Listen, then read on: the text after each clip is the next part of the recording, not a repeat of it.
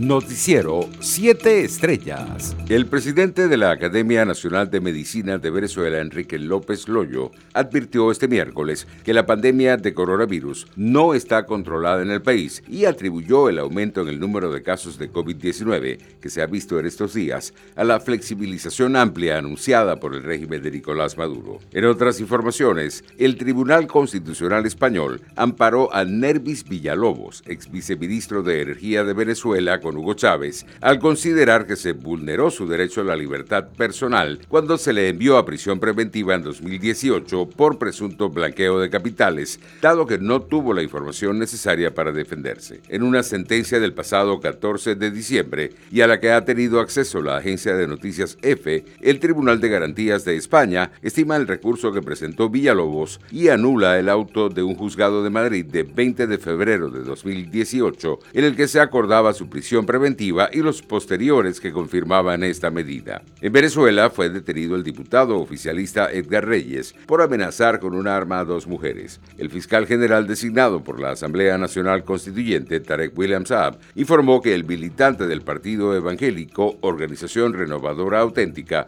será presentado ante el tribunal competente en el estado Carabobo. Internacionales. Una mujer de 90 años que vive en una residencia de ancianos en la localidad de Lucerna ha sido la primera persona en recibir la vacuna contra el COVID-19 en Suiza, donde la campaña de inmunización se irá extendiendo en los próximos días hasta cubrir todo el país a partir del 4 de enero. La situación sanitaria en Suiza es tensa, con una tasa de casos positivos de coronavirus de 657 por cada 100.000 habitantes en las dos últimas semanas y una ocupación del 72 de las camas en las unidades de cuidados intensivos. En otras noticias, la Duma de Estado de Rusia aprobó este miércoles una ley que permite declarar agente extranjero a personas físicas que se dediquen a actividades políticas en interés de estados extranjeros y reciben financiación desde el exterior. Según el instrumento legal, podrá ser declarado agente extranjero una persona física, incluido un ciudadano extranjero, que se dedica a actividades políticas en territorio de Rusia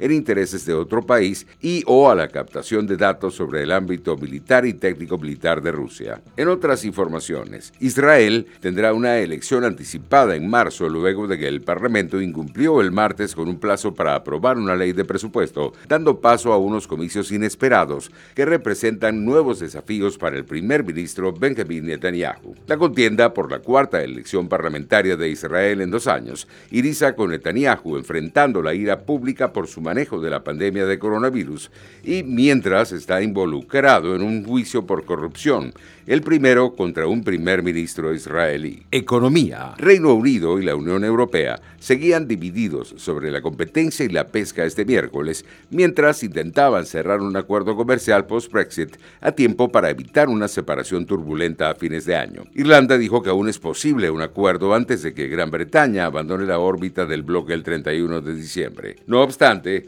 en medio de una serie vertiginosa de señales contradictorias provenientes de las dos partes, Londres no ha logrado sellar aún un acuerdo que alivie el dolor de su partida manteniendo el acceso al mercado único sin aranceles ni cuotas. Los precios internacionales del crudo subían levemente luego de varios días en caída.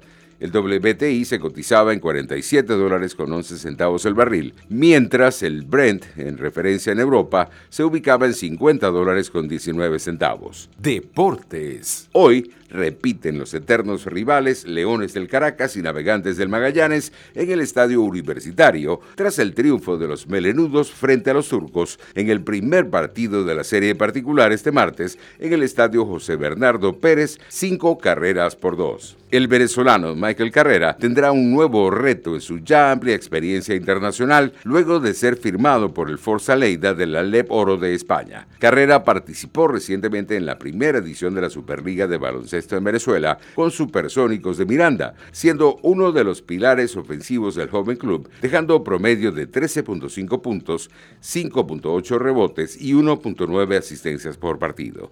El ala pívot de 27 años cuenta con un vasto currículum en tabloncillos internacionales tras su paso por Rusia, Australia, Estados Unidos, México, Argentina y Alemania, su más reciente actuación foránea, donde vistió los colores de Bruce Bamberg y Hamburg Towers. Noticiero 7 Estrellas.